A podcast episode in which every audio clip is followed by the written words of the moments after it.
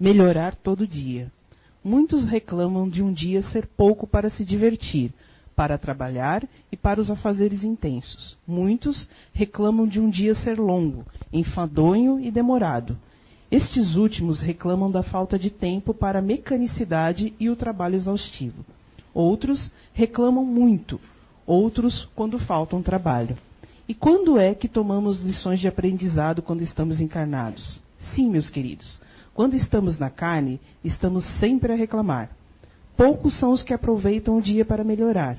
Isso quando não ficam a culpar os outros por sua infelicidade ou por não terem coragem de aprender com o dia a lição do aprendizado e o melhoramento diário. Como melhorar no dia a dia? Ao amanhecer, lembra-te que tens uma nova oportunidade de consertar o dia de ontem e aprender com o dia de hoje, melhorando o dia de amanhã. Ao, ao levantar, agradece ao, ao Pai Maior. E ao final da jornada, do dia, eleva o pensamento ao alto. E mesmo cansado ou abatido, lembra-te, estás começando, é apenas um novo dia. Jacob, psicografia recebida pelo médium Zé Araújo, na reunião mediúnica no CEIU, Recanto do Saber, em 9 de novembro de 2007. Boa noite a todos. Muita paz para todos, né? E comentando que houve uma, ela falou que é sincronicidade, é? A sintonia, né? Porque ela veio mostrar esse livro para mim autografar e na página estava marcada. Ela diga, perguntou o que é que ia ler no Evangelho, né? Digo, lê isso aí então, né? Aqui caiu certinho. E ontem em São João fui dar a palestra, mesmo tema. A palestra com certeza não vai ser a mesma. É, não consigo dar a mesma palestra no meu dois lugares diferentes, mudou as pessoas, muda tudo. E aí, ontem o Evangelho tinha felicidade, não é desse. Estava lá também, já aberto, então é essa daí também. Bem, é um tema que a presidente da casa me pediu para dar. Né? É um tema que ela disse que eu falo muito dessa palavra, ter razão, ser feliz. Ela disse, por que tu não dá um, um uma palestra dessa, né? Aí eu coloquei a palavra adoecer no meio. E confesso para vocês que eu tinha esquecido que eu ia dar esse tema. Porque eu ando trabalhando tanto que esqueci completamente, né? Mas vamos falar primeiro da palavra razão. Mas antes de falar de razão, vamos ver uma, uma tela. Ah, é eu que tenho que mexer aqui, né? Agora só que eu não sei onde é que eu mexo aqui. Oi? Mute. Ah, aqui tá bom, já mexi. Ah, quero que o pessoal é, desse lado de cá, todinho, olhe para cima. Tá? E eu quero que esse pessoal daqui olhe para aqui para baixo. Tá dando para ver aqui embaixo? É, a coluna é redonda ou quadrada para vocês que estão embaixo? Vocês que estão olhando para baixo. Hã? Bem alto. E vocês estão olhando para cima, coluna é redonda ou quadrada para vocês? O quê? Ah, quadrada. Bem, alguém está vendo redonda, outros estão vendo a coluna quadrada, né? É uma questão de quê? De ponto, ponto de vista. Eu não gosto muito de trabalhar com isso não, mas vamos. E ó, redondo e quadrado, né? Bem, quem olhar para baixo vai ver uma coisa, quem olhar para cima vai ver outra. Aqui esse homem está de lado ou de frente para vocês? Essa figura aqui do homem olhando, está de lado ou está de frente? Tem gente que vai olhar de lado, tem gente que vai ver ela de frente. Eu estou vendo ela de frente para mim. Alguém vê de frente também? Mas tem gente que vê de lado, né? É uma questão de pontos de vista também. E aquilo ali, é um 6 ou um 9? Pode ser um 6 ou um 9. E aqui é um 4 ou um 3? Uma ilusão de ótica, para alguém é 3, para outro é 4. Não é 3 ou é 4? Mas é quatro ou é três? A gente vai passar a noite discutindo aqui, não é três, é quatro, não é quatro, é três. Não é três, é quatro, não é quatro, é três. A gente vai passar a noite discutindo. É assim que começam as guerras. É assim que começa a infelicidade. Porque as pessoas querem ter razão. Muito bem. Deixa eu aqui apertar aqui no lugarzinho onde eu apertei antes. E o que é razão? Olha,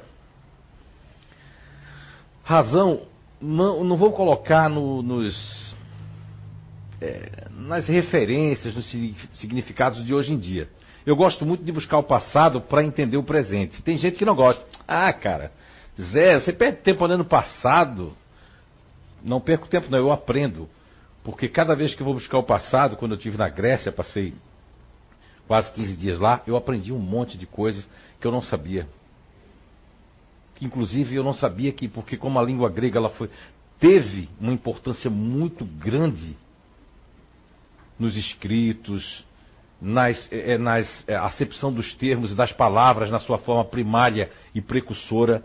Então a palavra razão, ela é uma palavra que deriva do, da palavra logos, do grego, e da palavra latina ratio, dessas duas palavras, que significam reunir, juntar, medir. Aí tem outros significados que depois foi criando, né? Calcular, aprender. Ou se você for buscar lá, vai ter vários dicionários. Mas vamos ficar aqui. Hoje eu vou focar em reunir e medir.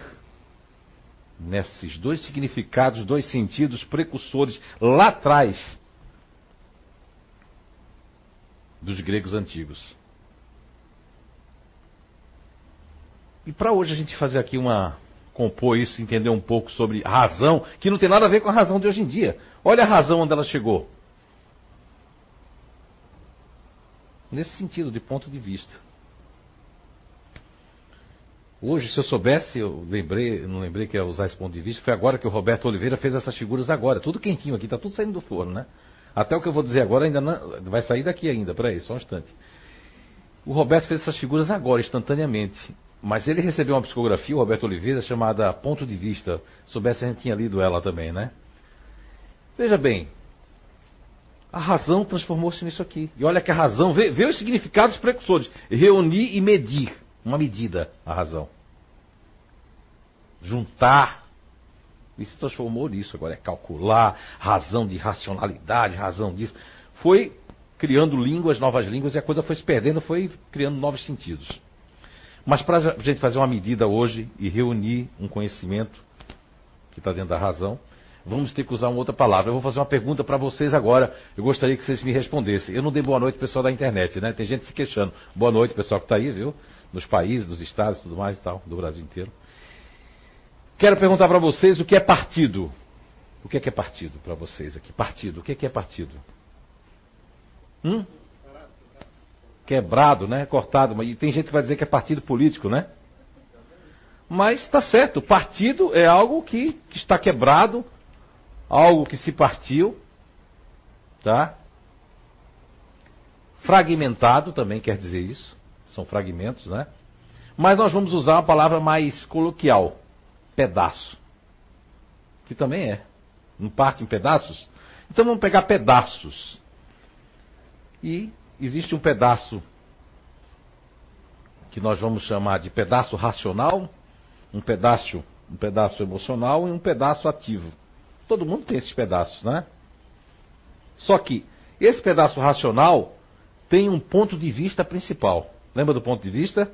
Qual é o ponto de vista das pessoas com pedaço racional aqui?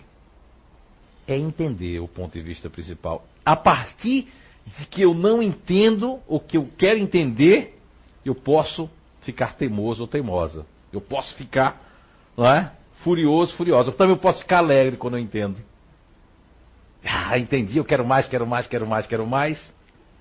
E as pessoas que têm esse ponto de vista principal racional são pessoas. Ah, pensei que não ia ter água para mim hoje. Obrigado, Maria. Essas pessoas, elas têm uma tendência de querer compreender mais, querer estar livre, querer que ninguém pegue no pé.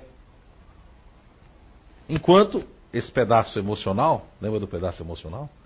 Esse pedaço aqui emocional, ele tem um ponto de vista principal que é sentir. Sentir. Eu sinto muito. Esse sentir é me magoei. Esse sentir é eu sei a sua necessidade. Esse sentir é eu não sei o que eu quero mais da vida. Esse sentir é eu quero ser amado, quero ser amado. Esse sentir é ah, eu carrego uma culpa, mas eu não sou culpado. O culpado é, é o outro. É a outra pessoa. Está tudo aqui, nesse ponto de vista emocional, né? Esse pedaço emocional. Que já dá uma diferença para o de cima, não é verdade? Se esse de baixo for chorar, ah, o pedaço de cima vai dizer, ai meu Deus, sai daqui, ui. Ai, eu tenho horror, gente triste e não gosta de choro, não é? Porque são pedaços diferentes.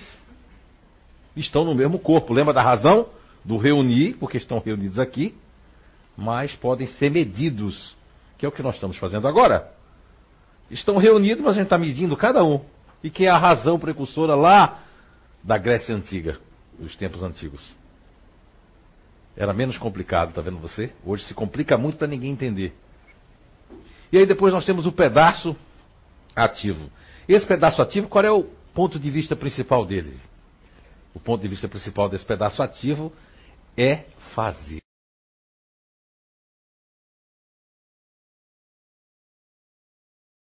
Parado, se preocupar, ter um impulso. É para falar, não era para falar, já falei.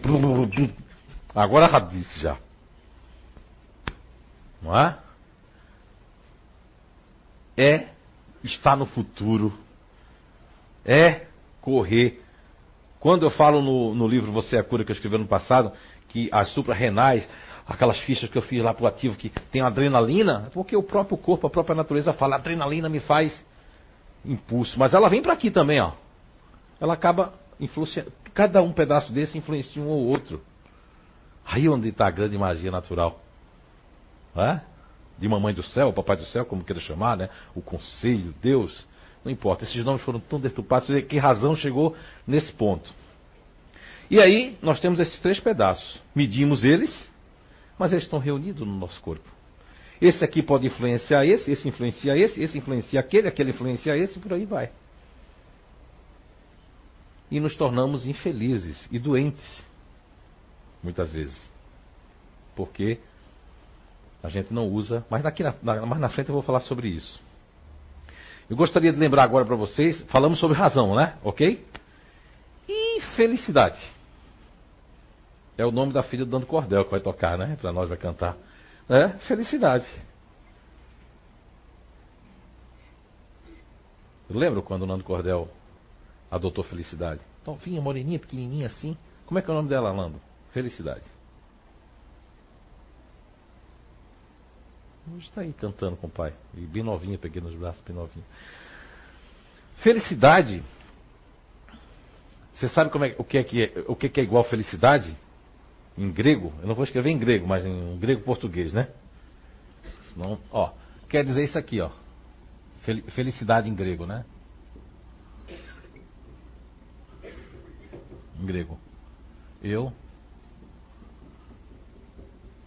Daimon. Eu daimon.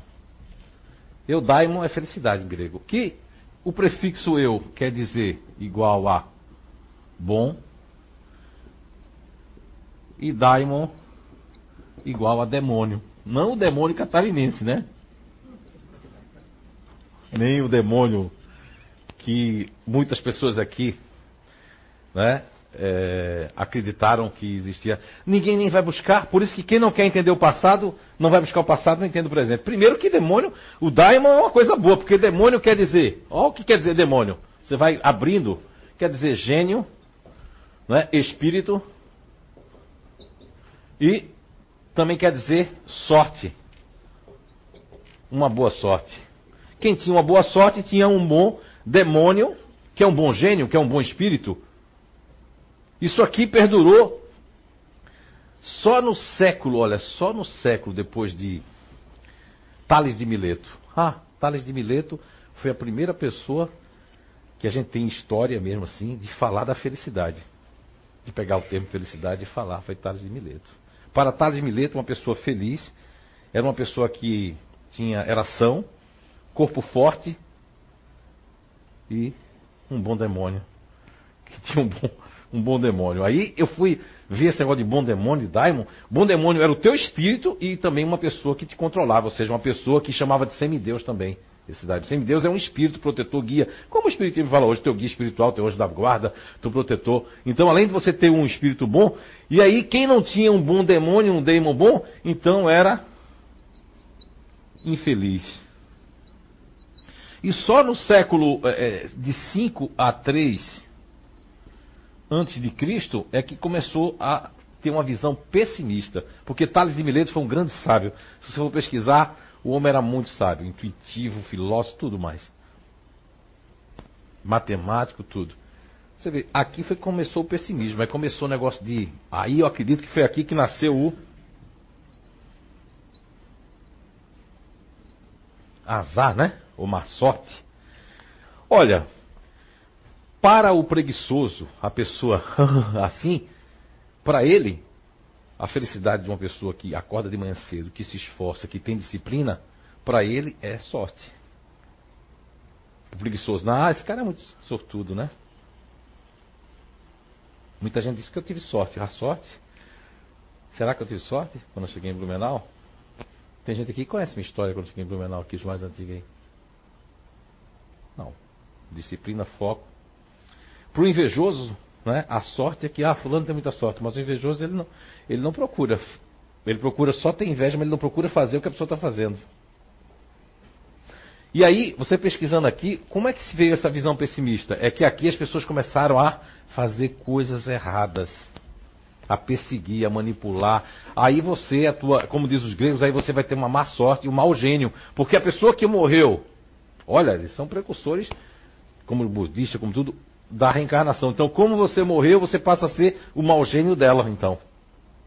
Lembra do demônio lá, que é o demon, que é um espírito? Eu passo a ser um gênio e vou fazer a mesma coisa. Eu vou fazer ela, implicar com ela, puxar o tapete, ter coisa. Eu vou duplicar isso porque aí eu vou ser gênio dela, por afinidade. Que hoje em dia a gente chama de obsessor, né? O Espiritismo chama. Mas sempre existiu isso. Vejam bem.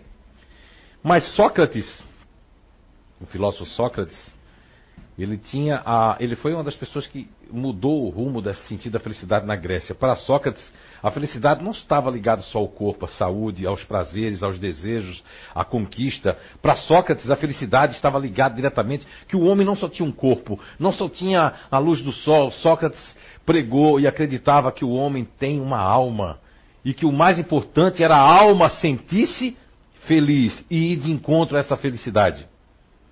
E Sócrates disse que para a alma ser feliz, para o espírito, para a alma ser feliz, era importante ter uma alma virtuosa e justa.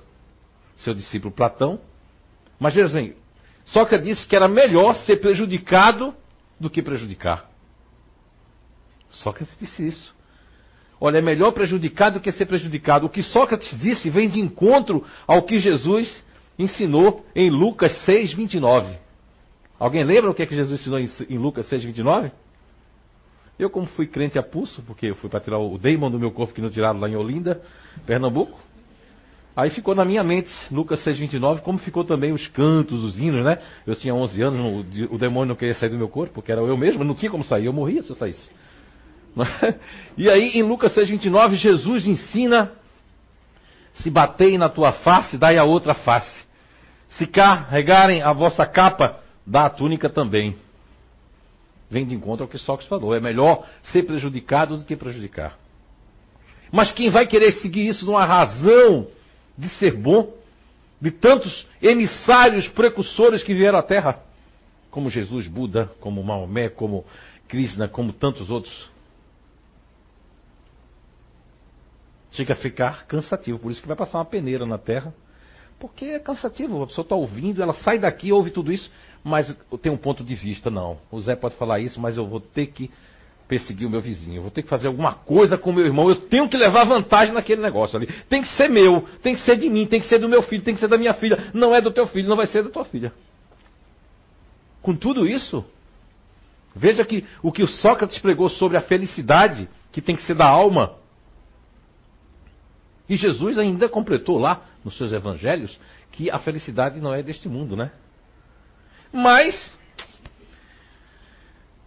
as pessoas, elas querem. Tem a pergunta 920 de O Livro dos Espíritos, que é felicidade e infelicidade relativas. Na 920, Allan Kardec pergunta: se o homem pode ser, pode obter a felicidade a, a, completa na Terra, se o homem pode ter uma felicidade completa na Terra. 920. Sabe qual é a resposta da espiritualidade? Essa resposta as pessoas não param para estudar. Tem muito espírita aí, com o selo de Kardec, né? Tem que ter o selo de Kardec agora, né? Nossa casa, se não for o selo de Kardec, não, acho que não vai para vocês aqui, ó. Cuidado para ficar na nossa casa. Nossa casa não tem o selo de Kardec, viu? Vou logo avisando. Quando chegar lá em cima, se você não tiver com selo de Kardec, olha, não sei. Estou avisando para depois dizer que eu enganei ninguém, né? Então, na questão 920, se a gente estudar essa resposta da questão 920, vamos ver que tem uma brecha. Quem é advogado aqui, eu acho que eu vi a Júlia sentada, é porque eu não enxergo as pessoas, é uma técnica. Aí, como eu sou tímido, eu não vejo quem está aqui e também não tenho timidez, né? Então, é como se fosse uma brecha de quem é da polícia aqui, ou escrivão de polícia, ou advogado, uma brecha que deixa lá e está lá a brecha na questão 920 de O Livro dos Espíritos. Eu estou feliz hoje, vocês estão sentindo que eu estou feliz agora, mesmo cansado, é que eu recebi um presente lá dentro. Eu não vou chorar porque eu não tenho aquele pedaço emocional desenvolvido, né? Eu só choro quando os espíritos vêm, aí chora. Até um lado meu sozinho chora. Mas eu fiquei muito feliz, eu fiquei eufórico, eu disse, Roberto, faz aí que eu não vou nem me lembrar da pergunta, porque foi um presente hoje, 20 anos de trabalho de estudo, me disseram no meu ouvido, você está merecendo, como você não teve tempo de estudar, vamos dar um negócio para você. Recebi. Estou muito feliz por causa disso, mas daqui a pouco a gente vê. Como eu não tenho ansiedade, a gente vê daqui a pouco, tá? E essa resposta da questão 920 deixa uma brecha enorme no sentido de que é possível ser um pouco ou muito feliz aqui na Terra. Veja bem, tem gente que já foi no Google, aí já viu, né? Opa, São Google, vamos A questão 920, já fiz a pergunta, isso é para bater em mim, é? Eu não fiz nada. É o selo de Kardec? Não. Passou. Porque isso me lembra meu pai, que ó, pá, né? É, meu pai tinha uma varinha dessa que era para fazer carinho na gente. E a questão 920, a resposta diz o seguinte: que, olha, diz que a vida aqui é para a vida foi dada para nós. Olha o que diz: a vida foi dada para nós para ser prova, para ser expiação e prova, ou prova e expiação. Mas dependendo de como a gente abrandar os nossos males, olha aí, é possível ser feliz na Terra. Quer dizer, de acordo com. Depende da gente, está dizendo a resposta da 920. Se nós conseguirmos nos combater, conseguirmos nos melhorar a cada dia, não importa o que tu fez no ano passado, tu pode recomeçar do zero e refazer tudo. Começando, é, de Valdo Pereira Franco, grande mestre, grande amigo, ele sempre disse em muitas palestras de 20, 30 anos atrás, que eu já repeti isso aqui centenas de vezes, talvez até milhares de vezes, que ele disse o seguinte: isso em resposta às muitas perguntas que fizeram ao longo desses anos. Fiquei feliz que eu soube que ele agora vai para a Grécia também, já foi para 75 países. Um homem que pode ter, ó, o como é que é, o passaporte diplomático, né? Não quer, passa por aquelas filas todas com quase 90 anos pregando. E tem gente que só porque vai passar agora na filazinha, eu vi uma reportagem, já queria soltar os demônios lá dela, né? Porque não passou, porque o raio-x está demorando, porque tudo, porque o carro está na minha frente porque eu tenho que chegar logo. E um homem com quase 90 anos, indo de graça fazer aquele trabalho, às vezes com pneumonia, com pulmão ameaçado, com a maior paciência do mundo, né? Ah, mas ele não deve ter um pedaço ativo dentro dele. Você que pensa, ele tem sim, conheço de volta. Então a gente pode ser feliz aqui se a gente se combater e nos melhorar. Mas sabe o que acontece com as pessoas? ao longo desses anos que eu venho pesquisando o ser humano, o comportamento, é que as pessoas gostam de pedir conselhos, autoajuda. Ninguém lê o Machado de Assis, lê uma coisa. Lê Paulo Coelho. Lê Dale Carnegie, que em 1936, nos Estados Unidos da América, foi best-seller. Que diz que a gente tem que escutar até o fim a pessoa, que tem que fazer isso, que tem que ser aquilo. Quem, se você for fazer o que o Del Carne fala, você não está nesse planeta. É tudo ilusão. Ilusão não é porque tudo é boca para fora. Vai ler lá o best-seller todinho. Se tu conseguir fazer meia palavra daquela, quem já leu, levanta a mão aí. Consegue fazer tudo aquilo? É só para ganhar aquela canetinha no dia. Um discurso para a família, mas depois cai tudo em terra. A mulher e os filhos vai dizer, chama seu Del do túmulo lá para ele vir falar com meu marido ou com minha mulher. Com todo respeito. Agora vê se alguém lê o livro dos Espíritos, que a resposta estão ali, mesmo espírita, se diz, ou simpatizantes espíritos. Esses conselhos me lembra uma história, um fato antigo que aconteceu com Mozart. Já ouviu falar em Mozart? Compositor, né?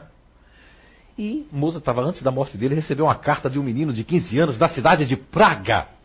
E o menino de 15 anos escreveu para Moza. Vou encurtar a história. Pedindo o seguinte para Moza.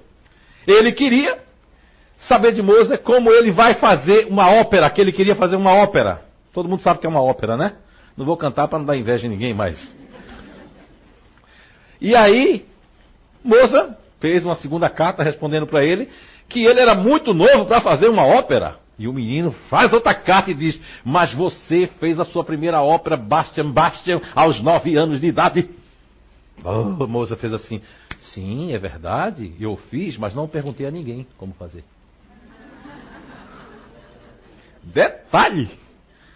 Então, você deixa de fazer um empreendimento, de ser feliz, porque você fica perguntando muito aos outros. Tem um ditado antigo do interior lá da minha terra, não sei se aqui tem, quando você mostra muita cola, né? Os outros pisam em cima. Às vezes, a infelicidade, a inveja, o despeito vem da nossa própria casa, quando eu digo da família.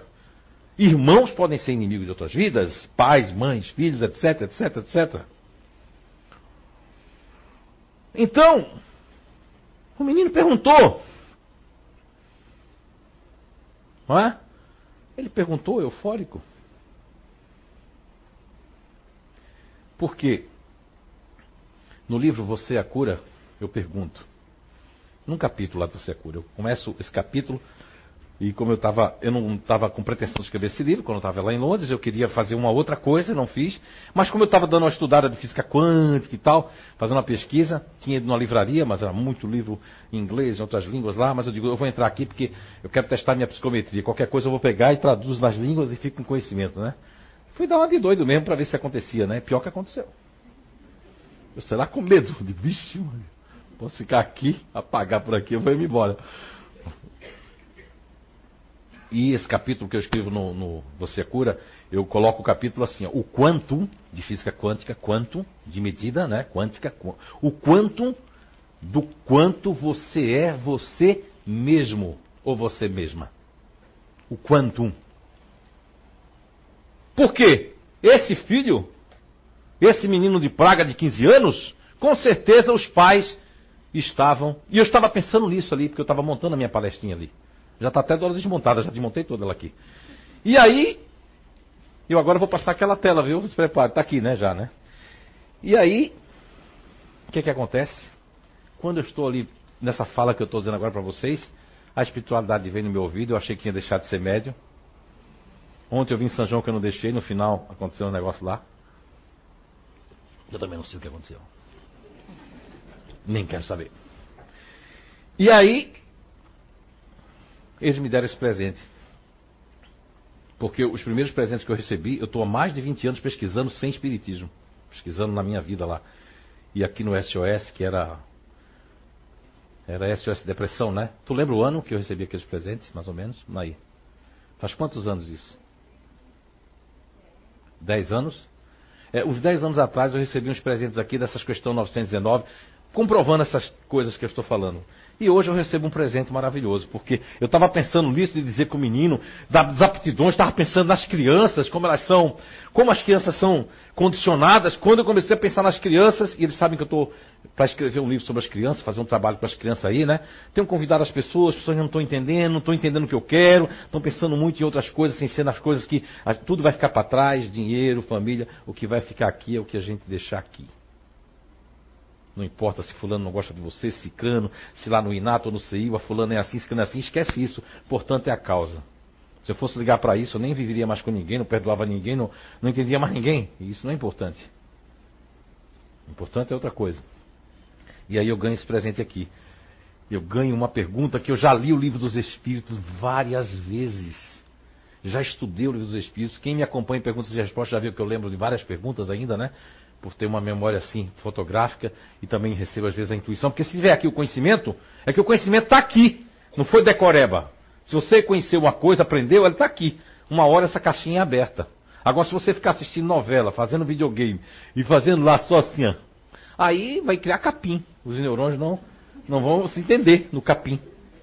Não é? E aí pensando nos adolescentes, nas crianças, eu estava pensando e recebi esse presente e eu estou muito feliz. Quer ver agora ou mais depois a gente pode ver? Eu vou desenvolvendo. Hã? Levanta a mão quem quer ver agora a pergunta. Ah, não tem muita gente curiosa não, foi pouco. Mas isso é verdade que eu vou compor na minha palestra aqui enquanto. Mas eu vou mostrar porque eu tenho gente que já está dando um surto aí. Principalmente os que tem um pedaço ativo, já estão quase. Põe logo aí que senão eu te dou um tiro. Então eu vou colocar. Não é? Só acertar aqui a tecla, então aqui, ó. Aí agora você muda lá, meu querido. Olha aí, ó. Livro dos Espíritos, questão 928. 928. Evidentemente, por meio da especialidade das aptidões naturais, que é o que eu trabalho, Deus indica a nossa vocação neste mundo. Muitos dos nossos males não advirão de não seguirmos essa vocação? Não coloca a resposta ainda não.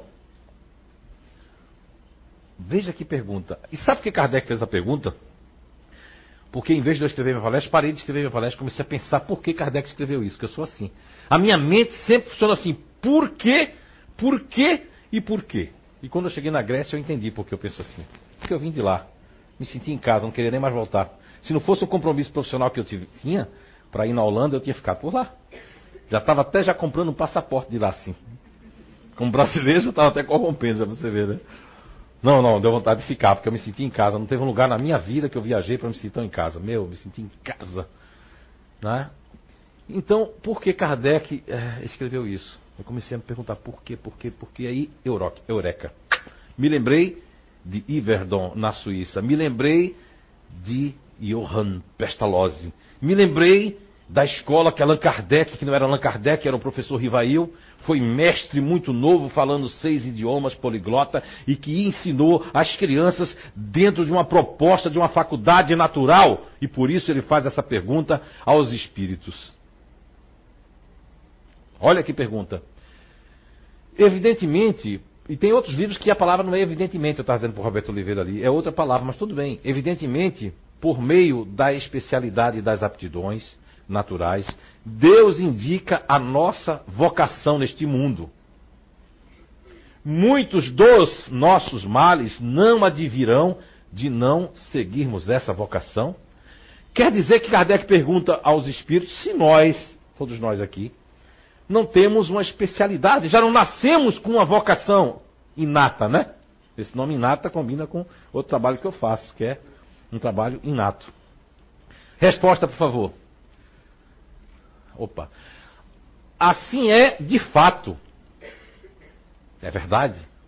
E muitas vezes são os pais, os pais que, por orgulho ou avareza, desviam seus filhos da senda, a senda que a natureza lhes traçou, comprometendo-lhes a felicidade por efeito desse desvio. Olha aí compromete. E aqui diz ainda, ó, responderão por ele. Os pais são responsáveis, responderão pelo que estão fazendo. Ah, mas os pais não conhecem a ferramenta, Zé. Tua ferramenta não. Aqui não tem nada a ver com a ferramenta. Eu estou trazendo ela agora, sempre existiu no mundo, mas ah, descobrindo de novo, né? Se chama redescobrindo alguma coisa e trazendo com mais lógica, né? Com mais conhecimento. Outras pessoas que vieram antes de mim, como eu mesmo já vi em outros tempos, não consegui e agora também é difícil, eu também nem pergunto mais para eles se é difícil ou é fácil. Eu digo para eles, a gente fez um pacto. E eu vou fazer o que vocês estão pedindo, vou escrever, vou ensinar, e depois eu posso morrer, não pode? Pode, então tá certo. Depois eu morro, vamos embora. Não é? Uma nave do meu planeta virá. Não se assustem, né? Mas vejam bem, vamos lá. Assim é, de fato, quer dizer, é verdade. E muitas vezes são os pais que, por orgulho, ó, por orgulho, porque tem pai que é assim, ó. É, qual o seu grupo natural? Com o seu grupo natural que faz parte? Ela não está nem conseguindo falar mais. Neutro. Ah. Neutro. É, eu... E o dela? Neutro. São o quê? Mãe e filha? Sim. Mas tem outros irmãos, né? Tem. tem de, de outros grupos? De outros grupos. Certo. Olha aqui, tem duas pessoas do grupo neutro. Eu vou dar um exemplo do grupo neutro porque eu fui fazer um trabalho numa empresa numa cidade aqui, uma empresa grande, né? De, não é de médio porte, de grandiosíssimo porte. Uma cidade aqui vizinha. Tá? E o Luizinho, que já desencarnou, ele e a mãe dele estiveram aqui da minha casa, me levaram para essa empresa. Eu fui, meio que entrei de goela abaixo, porque os dois tinham, né? O pai, o, o, o marido lá é o cara que mexe com, com o financeiro daquela grande empresa. A gente entrou para fazer um trabalho normal, daqui a pouco, mas o Luizinho já Tava, se tiver por aqui, que eu não sentia a presença dele ainda, se ele tiver por aqui, ele pode dizer. Ele já estava, no bom sentido, mal intencionado. Porque sabia que os primos estavam tudo em lugar errado, tinha gente que estava fazendo porque o pai queria que fizesse aquilo. Oh. Aí depois partiu para um novo trabalho, que foi ver exatamente isso. A vocação de que cada um tinha. E cada um ficou no lugar que devia estar. Não foi fácil, foi um negócio de não sei quantas semanas para a gente ir mostrando, mostrando. Os próprios filhos foram dizendo que não tinha coragem. Aí quando eles tiveram coragem de dizer, olha, eu ah, estou ali, mas não consigo, eu estou para morrer, estou tomando remédio. Aí foi bom que um pai, uma, um pai e uma mãe descobriu que o filho, que é neutro, estava tomando remédio. Porque colocaram ele, porque o pai é da área de, de, de, de comercial, área de, de, E o menino, botou o menino para querer fazer assim, ó. E aí, eu sou sei que lá, e agora eu vim aqui porque você não sei que lá. O menino corria disso, rapaz. Então, os pais querem isso, por orgulho, né? Mas o orgulho é o orgulho de normal, cultural, que aquilo ali, eu sou assim, meu filho vai ser isso aqui. Ou a mãe quer projetar na sua filha ser uma bailarina. Se os pais são responsáveis, vocês imaginam os médicos. Que a Rosane Voltolini já falou aqui na palestra dela, já falou em depoimentos, que a filha dela foi diagnosticada sem estar lá para tomar ritalina, não é isso? Você está ali, né, Rosane? Você está ali? É, né? Estou sentindo só a energia, porque às vezes tem gente aqui que eu já identifiquei pela energia, assim, né, que está aqui sentado. É, não tem aquele filme Matrix? É parecido. É como se fosse o Matrix aqui. Estou vendo as energias assim, todo mundo tem uma identidade energética. Mas eu não sou aquele. Como é que é o nome do cara? Hein? Neo, ele sabe. Ó, assiste Matrix, ó. Se entregou! Se assiste Matrix, deve assistir o Senhor do quê? Dos Anéis. Brincadeira. É para poder ver o que, que, eu vou falar. Mas, eu sou sincero pelo menos. E o que que acontece com isso aqui tudo? Meu Deus, já está quase chegando uma hora, sabe? Uma hora não, tem que largar antes o negócio. Porque Fábio, meu Deus, o Fábio Bob, eu sou fã dele, mas ele é palestra econômica. Aí todo mundo tem que seguir o rastro dele. Não é? Tô sentindo a energia dele lá fora, ali, lá, vindo lá. Então, assim, ó, os pais são responsáveis. Eu fiquei muito grato a Papai do Céu, a espiritualidade está aqui, muito obrigado. Não identifiquei o espírito que me soprou lá, no, a pergunta para me ver. Mas, eh, agora estou entendendo também, porque eu ia escrever um livro, mas eu fiquei com a mala presa lá em Paris e está lá meus 48 páginas. Agora eu resolvi escrever outro livro. Eu já vi que estão demorando, já fui para casa de uma pessoa, mas vai demorar a chegar, então eu estou escrevendo já outro livro, porque eu acho que essa pergunta vai ter tudo a ver com esse livro que eu estou escrevendo, né? que é um livro mais para casa espírita né? para os espiritualistas. E vejam bem, quer dizer que cada um tem uma vocação natural. Imaginem vocês, tem alguém aqui dos grupos fazedores, estão aí sentados? Levanta a mão, fazedores. Olha aí, ó. Fazedor, fazedor. Tem certeza absoluta disso, né? Então, imaginem elas que nasceram com. Lembra do pedaço ativo? Que não consegue ficar parado, né? E aí vai para um determinado lugar onde tem que ficar assim, numa guarita parada. Essa foi a primeira, uma das primeiras experiências. Estou contando só as primeiras experiências que eu já tive. E cheguei lá, disse para a pessoa lá dentro, né? Olha, não vai dar certo fulano lá não. Por quê? Porque ela está com a vocação dela no lugar errado. Mas como assim? Eu digo, pense bem, não acontece nada de estranho não aqui? Perguntei, né? Ah, fulano, vem cá, acontece alguma coisa estranha com fulano? Meu Deus, acontece. A gente pede para demorar 10 minutos para dar um chá de cadeira na pessoa. Dentro de menos de um minuto ela manda a pessoa aqui dentro porque ela não aguenta ver ninguém esperando, porque agonia é ela, né? Outra coisa, eu, vou, eu ligo para ela, ela não está na guarita. Quando eu vejo, já está varrendo lá o negócio. Quer dizer, ligações ela não atende. A gente remanejou ela para dentro da fábrica. Meu Deus, para a área da qualidade, a mulher virou um bicho na área da qualidade, não passava nada. E colocamos uma pessoa na guarita que gostava de ficar sentado, calmamente observando. Para esperar 10 minutinhos, pode deixar. Só assim não fico só. Quer dizer, essa questão vocacional, entre aspas, está ligada à nossa natureza humana e as pessoas querem nos transformar em outras pessoas. Lembra a questão da imitação do menino de Praga que pede um conselho a moça?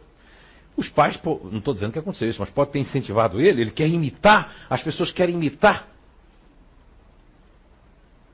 Isso traz a infelicidade também, traz as doenças, porque no momento que eu mostrei lá no Você é Cura, que quando a gente vai contra a nossa natureza, nós ficamos doentes, aí nós vamos fazer coisas que não estão dentro, ó, do que foi traçado para nós. Porque aqui está dizendo isso. Foi traçado algo para nós, nossos pais nos desviam. Imagina a sociedade como um todo. Que eu vou fazer uma faculdade, vou fazer uma profissão. Eu hoje trabalhando assim nessa área comportamental dentro das empresas, eu vejo quantas pessoas são infelizes fazendo aquilo. Ou tendo que falar bem de um diploma que ela fala e você sente que é da boca para fora. Porque quando a pessoa não tem uma alegria, a alegria é uma coisa fantástica. Para mim, quem mais e melhor definiu a alegria foi o filósofo holandês Spinoza. Spinoza fala e define a alegria como sendo uma potência, uma passagem de potencialidade para o próprio ser. Ou seja, quando você está alegre, quer dizer de verdade, quando você faz algo que gosta, isso torna-se um potencial que ninguém te pega, nem inveja, nem macumba, nem nada. Você, uhul! Você faz, o dia passa rápido, você não sente a hora passar. Aí eu defino o que era a alegria de Spinoza. Um filósofo muito bom. Quando, depois que eu fui para Grécia, parece que a filosofia ficou dentro da minha cabeça. Tem hora que eu estou filosofando, eu digo, será que eu estou virando filósofo? É, é melhor do que médium, né? Porque médium pensando assim, isso aí é o pai José.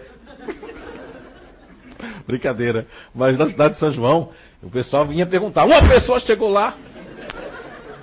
Desculpa, não sou eu. É um espírito. Como é que é o nome? Acordeu, tá vendo? Se a pessoa for cochilar ou for desdobrar para falar com o gosto da guarda. Não, porque esses dias a pessoa disse: Olha, Zé, aqui no domingo me pegou ali e fez. Eu quero. Olha, isso é justificativa. Veja bem, quando a pessoa é de um grupo futurista, é futurista que a gente chama, né? Ela quer justificar até aquilo que acha que eu vi, mas eu não vi. Porque num desses acordeu, a pessoa estava sentada, mas eu nem sei quem é, porque eu estou fazendo assim, porque eu estou sentindo, né? Aí ela chegou ali assim, Zé, eu quero te falar uma coisa. Vê como futurista é, uma senhora futurista. Não importa, o futurista ele não quer que ninguém justifique, mas ele justifica com as pessoas. Não, eu queria só dizer para ti o seguinte. Eu sei que tu sabe que foi eu, mas eu quero justificar por quê. Eu cochilei naquele dia. Estava sentindo culpada. Talvez ela era daquelas que ia se afastar da casa quando me visse da 15 ia fazer assim. Ó. Ele sabe que eu cochilei. Eu nem sabia, criatura. Eu digo, não estou sabendo não. Não finja não, Zé. Eu sei que você sabe. As pessoas acham que eu sou um semideus, um demônio. Um daimon, né? Um daimon. Eu não sou um daimon, um daimon. E aí eu disse, minha senhora, eu não sei que a senhora cochilou. Zé, seja sincero, eu estou sendo. Ai, meu Deus, porque assim, ó, eu cochilei porque eu tô tomando um remedinho, sabe? Eu sei que tu não gosta de remédio, mas eu tô tomando ele, sabe pra quê? Pra ver se eu não sinto fome. Que eu vi que a minha filha tá tomando e a bicha tá emagrecendo, tô tomando também. Diz, minha filha, não faça isso não. Compare o seu organismo da sua filha. É, mas eu ando meio bêbada mesmo, Zé. Digo, pare de tomar isso. Aí ela disse assim, os espíritos estão tá mandando parar. Aí eu digo, meu Deus, a mentirinha do bem pode. Digo, estão mandando agora só parar. Senão a senhora vai pro lado de cá, de cá, do lado de lá. E ela pegou parou. Mas veja que ela veio justificar para mim, achando que eu sabia que ela havia cochilado e tomando um remédio. Mas foi bom. Veja como os espíritos são maravilhosos, né? Quando eles ajudam. Ela, ela veio justificar porque faz parte da natureza dela, vocacional de justificar. Mas eles queriam mesmo é que ela tocasse no assunto e me desse a justificativa. Era o remédio, ela ia parar o remédio porque ela podia bater a caçuleta. Porque o remédio ia dentro do organismo dela, que não é o mesmo organismo da filha dela, embora seja mãe. E veio a filha que está ficando magra, porque é um remedinho, um negocinho que eles passam ali, que a pessoa não sente fome, não sente mais nada. Ela disse, eu não sinto fome, mas fico lesa. Meia bêbada. Porque o remédio serve para uma pessoa, não serve para outra. Hã? Vocês entenderam aqui? Então não sou eu que estou dizendo. É o livro dos Espíritos que está dizendo ali. Agora, se, se nós observarmos a felicidade, eu já vou acabar, tá? Eu já vou terminar. Passou rápido. Então, lembrando de Sócrates, Platão, sabe que Platão, o maior discípulo de Sócrates, ele entendia a felicidade para a alma. Então, Platão escreveu e deixou escrito, eu vou falar com as minhas palavras, até porque eu não vou falar com as palavras de Platão, né? Porque eu não vou conseguir dizer grego, mas com as palavras hoje, né? Que eu não, não falo mais grego como antigamente. Mas lá eu entendia grego, sabia? Não sei como. Platão falou que quando nós tivermos a plenitude da virtude e a plenitude da justiça, a nossa alma encontrará a felicidade. Eu quero dizer para vocês que existe um, um prêmio para algo que vai acontecer com todos nós.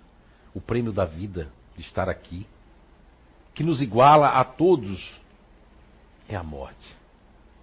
Mas a morte do corpo físico. Porque o Espiritismo veio e matou a morte. Porque a morte não existe. A morte é um estado de transição. E esse estado de transição, para gerar uma felicidade, um gáudio, um após, um desenlace, que todos nós aqui, fatalmente, vamos receber esse prêmio. Que é a linha de chegada de um completista ou a linha ou não a linha de chegada de um não completista. E o que seria o não completista? Zé Araújo. O não completista, de uma maneira genérica, são aquelas pessoas que vão se adoecer e buscar as doenças por conta própria. Beber demais, fumar demais. As mulheres, elas não se vestem para os homens, elas se vestem para as outras mulheres. Porque a mulher pergunta assim: como é que eu estou? Aí você fala: meu, adorei isso, mas ela troca de roupa, não dá a bola na tua opinião. Porque ela quer perguntar, ela quer se vestir para outra mulher. Mulher não se veste para o homem, se veste para outra mulher. Concordam comigo, mulheres? Não é verdade? Levanta a mão as mulheres, se não é verdade. Ó, tem umas que têm coragem de levantar, mas é verdade. Os homens ficam pensando assim, na ilusão, ó. Ah, eu vou ter uma, vou ter duas, eu vou pegar aquela, vou fazer assim. E, e nessa é, suruba psicológica dele, ele, não, ele é, ele não é feliz. Por quê? Ele não é feliz? Porque se ele focar numa só, ele pode sentir tudo com aquela que dá tudo aquilo que ele quer focar. Mas é uma passagem. Os erros servem para eu conhecer que existe o acerto. E o acerto serve para mim não errar mais. Não adianta eu me fingir que quero acertar e eu estou prejudicando as pessoas, porque aí meu, a minha passagem, lembra da do completista? Eu fazia tudo, mas eu perseguia pessoas por pensamento. Eu tenho despeito, já tive, mas me curei, mas eu ainda tenho. Eu estou ajudando outra pessoa a prejudicar outra. Ou eu estou sabendo de coisas. Estou sendo conivente quando eu sei de coisas que podem prejudicar qualquer um. Do menor ao maior, que não existe maior e menor. Existe você prejudicar uma pessoa que só está fazendo bem, aí é maior o negócio para você. Por exemplo, uma pessoa que prejudicou Chico Xavier, não dá pena quando chegou no mundo espiritual? Jesus não, porque a pessoa não sabia, nem porque estava aplicando pedra, mas hoje em dia as pessoas sabem. Completistas, não completistas são aqueles que adoecem através dos vícios. Aqueles que adoecem através de estar num ambiente espiritual danoso em sua casa. Porque não importa se você tem um apartamento na Beira Rio, ou em Balneário Camboriú, ou lá em Jurerê Internacional. Se o teu lar, ele só tem doenças espirituais, que é a fofoca, a maledicência. Isso vai fazer com que você não se torne completista. Virá a morte, que é o prêmio da vida, mas não virá a felicidade que falava Platão, Sócrates. E falando de felicidade, eu já contei essa história de várias formas aqui, mas para a gente finalizar. Um sábio estava com seu mestre, com seu discípulo, e veio um rapaz muito inquieto para pedir água. E o seu discípulo treinava o seu rapaz, e aí ele perguntou como. Deu, deu água para ele, ele tomou derramando a água, porque é assim que ele estava se derramando. E aí perguntou para o senhor, para o mestre, como é que é essa cidade aí? Meio nervoso, né? Quero saber logo como é, porque eu não quero perder meu tempo. E o mestre disse assim: Como é a sua cidade, meu jovem? Ah, a minha? A minha é cheia de gente, olha, todo mundo infeliz, todo mundo negativo, briga. Você vê que mesmo meu pai brigou comigo de que eu fosse me embora, que não ia dar minha herança. Eu, só porque eu disse para ele que era bom que ele morresse cedo, para não esperar tanto. Ele já achou que eu quero. Aí, e como é essa cidade? Aí o mestre disse: Igualzinha a sua, se não for pior. Ué. O rapaz, né, ficou escutando. Ficou até com medo da cidade do rapaz, o discípulo lá.